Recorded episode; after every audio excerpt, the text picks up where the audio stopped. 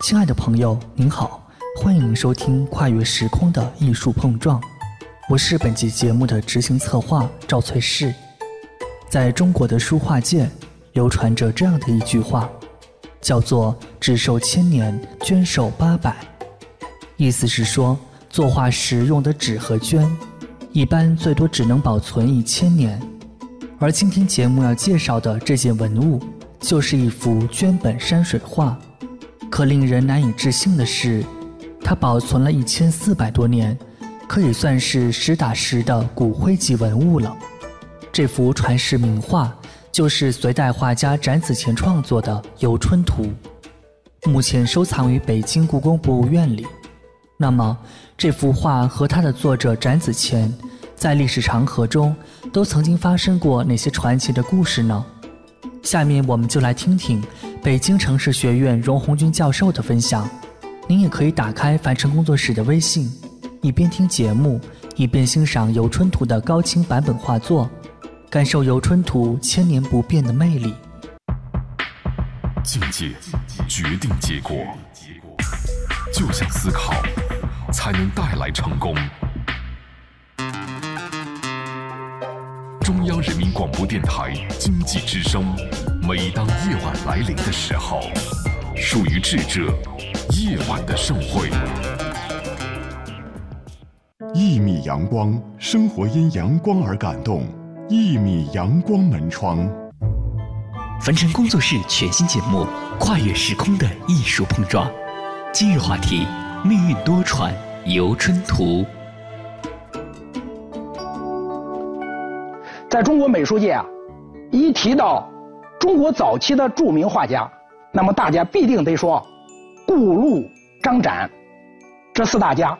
那么顾陆张展又是指的是谁呀？这个顾啊，指的就是东晋的著名画家顾恺之，他又名顾虎头，他有画绝、才绝和尺绝这三绝的美誉。陆呢，指的就是陆探微，他是南朝宋的宫廷画家。在中国绘画史上，这个陆探微是以书法入画的这个最早的创始人。张就是指的是南朝齐的画家张僧繇，他善画人物、佛道。大家知道，我们有一个著名的“画龙点睛”的这个成语，那就是从张僧繇他的绘画故事中演变而来的。那这最后一个展又是谁呀？这个展就是。有“唐画之祖”称谓的隋朝大画家展子虔，在这四位中国绘画界可谓是鼻祖级的人物中啊，张僧繇和陆探微这两个人的书画作品只见文字记载，而没有真迹流传下来。这个顾恺之倒是有多幅画作传世，比如大家了解的《女史箴图》和《洛神赋图》，但是后来据专家考证，顾恺之传世的这些画作。也基本上都是后人的临摹品，没有真迹。在这四个画家中，唯一有真迹传世的，那就只有隋朝的大画家展子虔。根据宋徽宗的《宣和画谱》记载，展子虔在北宋的时候，他当时还有二十幅画作传世，但是我们今天能够看到他传世的真迹，也只剩下《游春图》这一幅孤品了。展子虔他大约生于公元五四五年。卒于啊六幺八年，他是隋代的绘画大师，山东阳信人。在隋文帝的时候啊，展子虔任朝三大夫，这是隋朝设置的一个闲职，也没有什么具体的这个权利。按我们今天来说，这就相当于大概一个局级待遇。展子虔目前啊是隋朝唯一有迹可考的著名画家，在中国绘画史上，他可以说是占有重要的地位。他擅长画佛道、人物、楼阁，尤其是善画山水。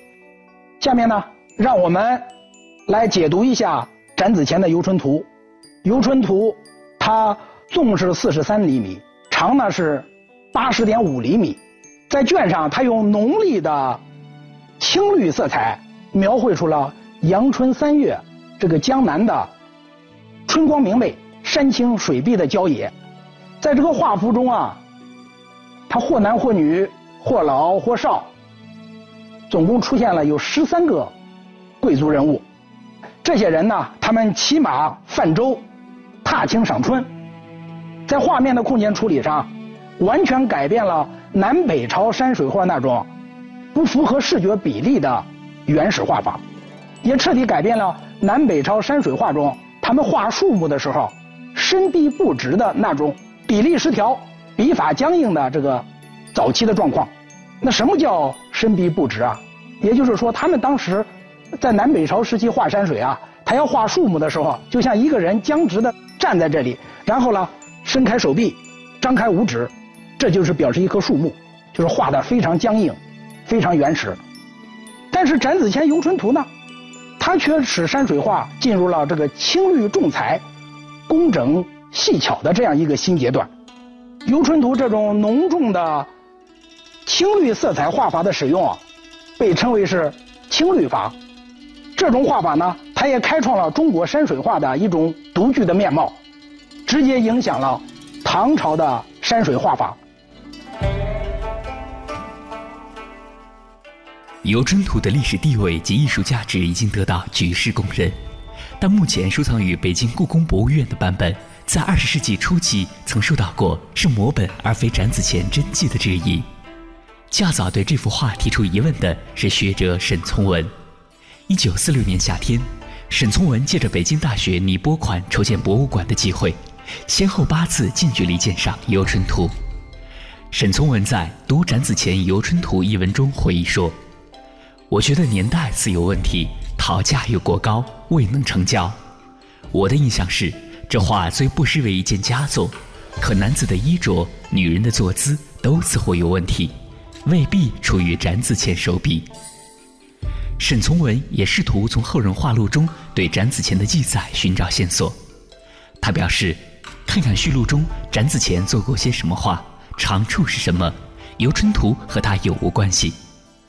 可能因为这种综合分析，就可以得到一点新的认识，也可能结果什么都得不到。不管怎样，都希望给同好一种抛砖引玉、新的鉴定工作的启发。我相信，一部完善的中国美术史需要有许多人从各种角度提供不同意见，才会取得比较全面可信的证据。最终，沈从文认为这幅《游春图》是展子虔真迹的证据并不足够。多年之后的一九七八年，建筑历史学家傅熹年在《文物》杂志上发表了关于《游春图》年代探讨的文章。傅熹年从画中人物服饰和建筑风格进行考究。认为前代人不能穿后代人的衣冠，不能住后代形式的房子。由此，傅熹年得出结论：这幅《游春图》的具体绘制年代不会早于北宋，很有可能是北宋宫廷画师的摹本，也就不太可能是展子虔本人的真迹。尽管官方并没有彻底颠覆这幅古画的出身，但学界显然已经把傅熹年的结论当成一种共识。至今对这幅《游春图》真伪的研究，也再没有超过傅熹年当年的那篇文章。而傅熹年的研究，也给沈从文当时的猜测提供了强有力的证据。但是，即便目前我们看到的《游春图》的确是一幅北宋摹本，它对中国山水画及其重大的开创意义，依然无法改变。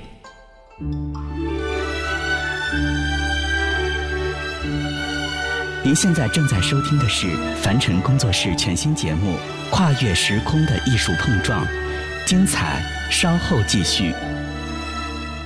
穿过遥远小溪水，守着一株小玫瑰，他总是绷紧脚背，仰头看大雁南飞。他说：“你可曾遇见？”那只小鹿，它幻想着远山迷雾，眺望着爱与起初，醒着在梦里挣扎，不觉黯淡了朝霞。忽然间岁月凛冽，掠过白茫茫的雪，小路。终于又想起这座山谷，折下它温暖花瓣。在冬天一去不还。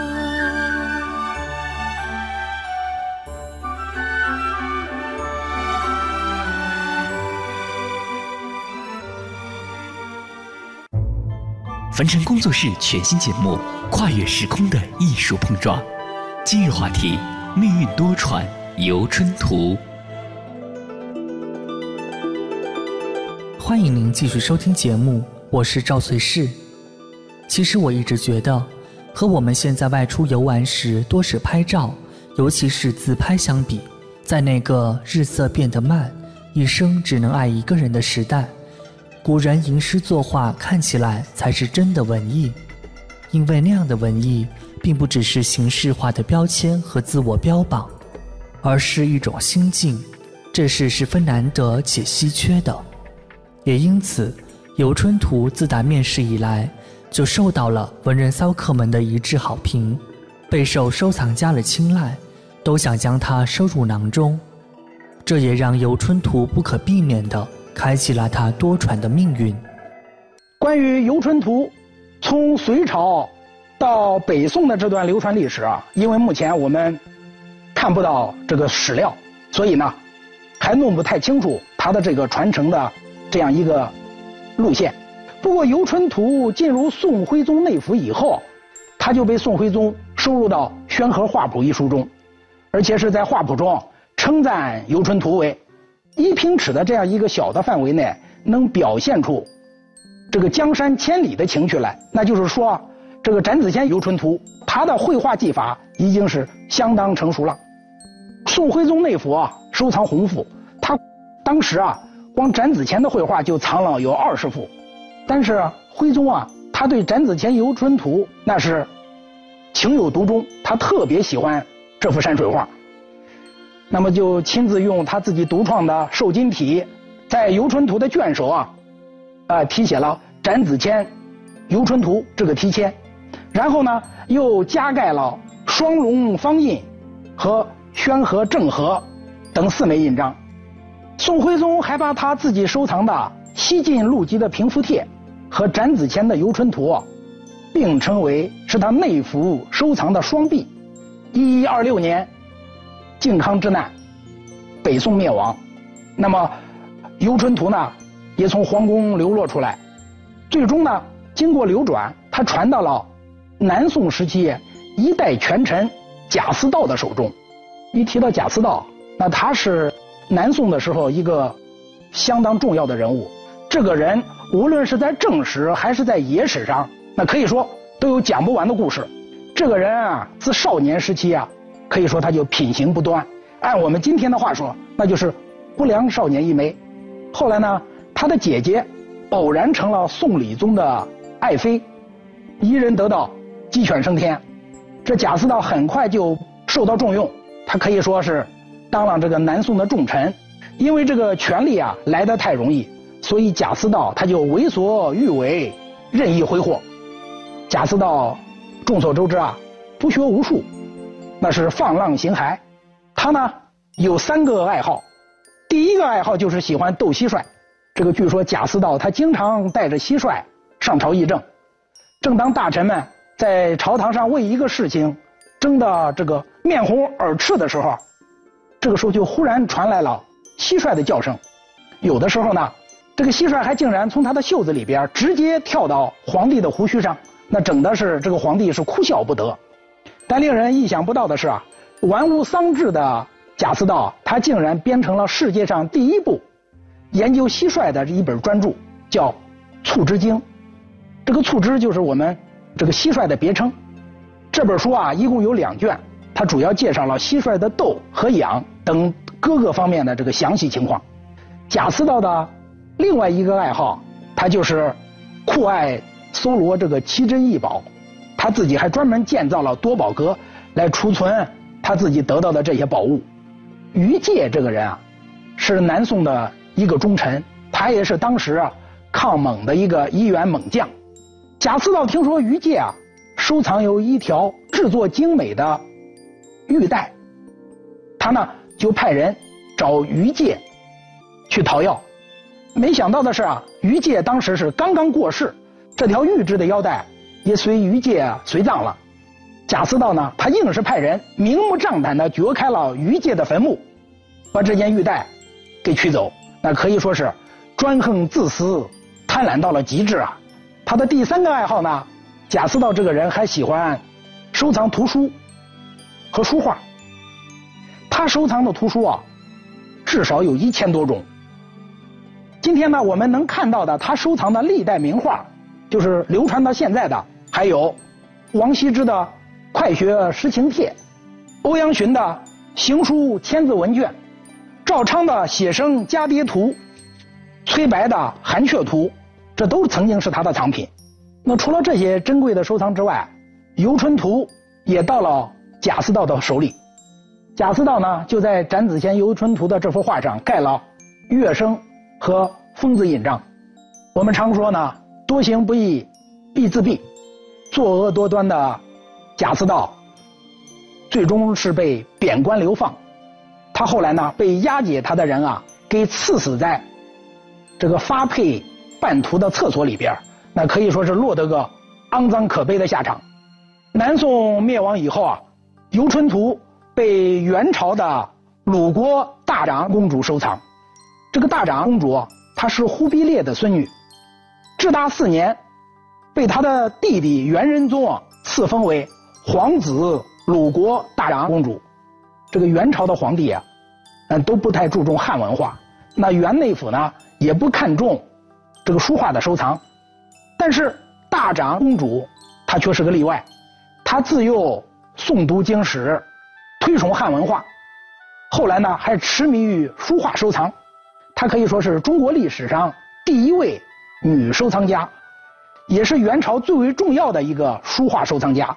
在这个至治三年三月三日的上巳节，鲁国大长公主她效仿东晋王羲之，在元大都的天清寺啊举行雅集。这个元大都就是我们今天的北京啊。这个大长公主邀请文人雅士饮酒赋诗，鉴赏书画。这一次雅集啊。也成了元朝文坛上不可多得的一次盛事。大长公主的收藏，除了展子虔的《游春图》以外，她还藏有我国著名的绘画国宝级的绘画，就是张择端的《清明上河图》，还有呢贾似道曾经收藏过的赵昌的《写生家蝶图》。《游春图》啊，至今这件画作上还保留有大长公主的收藏印章，是皇子图书。这枚印章，大长公主呢还让当时的著名的元曲家冯子振专门做了一首诗给《游春图》题跋。明朝的初年，《游春图》呢进入了明内府，后来被严嵩据为己有。我们一提到严嵩和严世蕃父子啊，那在民间这两个人他几乎就成了贪污腐化的一个代名词。尤其是嘉靖后期啊，呃，严嵩位居高位。那么他的儿子严世蕃就大肆搜刮天下的奇珍异宝和历代珍贵书画。严嵩在明史中，他被定为是六大奸臣之一，在政治上可以说他执政误国、贪污腐化、排除异己、诛杀忠臣，那可以说是作恶多端、十恶不赦。但是严嵩在明代的这个文坛上，他又是一个不可多得的文人。他的《浅山堂集》《浅山堂诗选》啊在文采上还是获得了一致的称赞的。后来呢，严嵩的儿子严世蕃因为通倭罪被杀，严嵩这个当年的内阁大学士啊，也被朝廷勒令一路乞逃，返回他的故乡江西。两年以后啊，孤苦伶仃的严嵩暴死在荒野。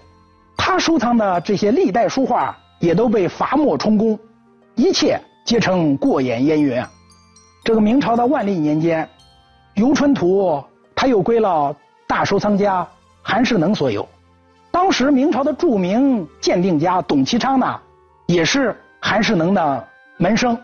这个董其昌啊，就在韩世能家多次看到《游春图》，那董其昌还专门为展子虔的《游春图》。提拔点赞，董其昌说啊，展子虔笔世所罕见，那可以说对展子虔的评价到了制高点。游春图进入了清朝，曾经呢，呃，收藏家安琪珍藏。安琪去世以后，他的家藏啊，经过了傅恒之手，全部卖给了乾隆皇帝，被乾隆皇帝买断，收归了皇宫内府。那乾隆也是十分喜爱游春图，他除了在卷首亲笔题写了展子虔游春图的这个题签以外呢，又先后在这个画作上题了长诗两首，还把游春图啊亲自收入到《石渠宝笈续编》一书中。这也是呢游春图最后一次。进入皇宫，一直传到清朝的最后一位皇帝宣统帝溥仪的手中。一九四六年，展子虔的《游春图》惊现长春街头，《游春图》很快呢就被长春莫古斋的老板，也就是古玩商穆潘臣这个人给收购。穆潘臣他曾经在民国初年啊，在北京的琉璃厂的莫古斋学徒，后来呢巧遇了震惊中外的小白楼文物流散事件。那游春图等一大批国宝从小白楼流散出来，这个穆潘臣他可以说是近水楼台。据说呢，他用了很低的价格就把游春图给收藏到手，因为穆潘臣知道啊，游春图是一件无价之宝，但是呢，要想把它卖一个好价钱，那还必须得到北京，因为那里啊是收藏家云集，所以穆潘臣他就带着游春图来到了北京。他伙同琉璃厂的崇古斋、玉池山房等多家古玩店，在琉璃厂呢待价而沽。您现在正在收听的是凡尘工作室全新节目《跨越时空的艺术碰撞》，精彩稍后继续。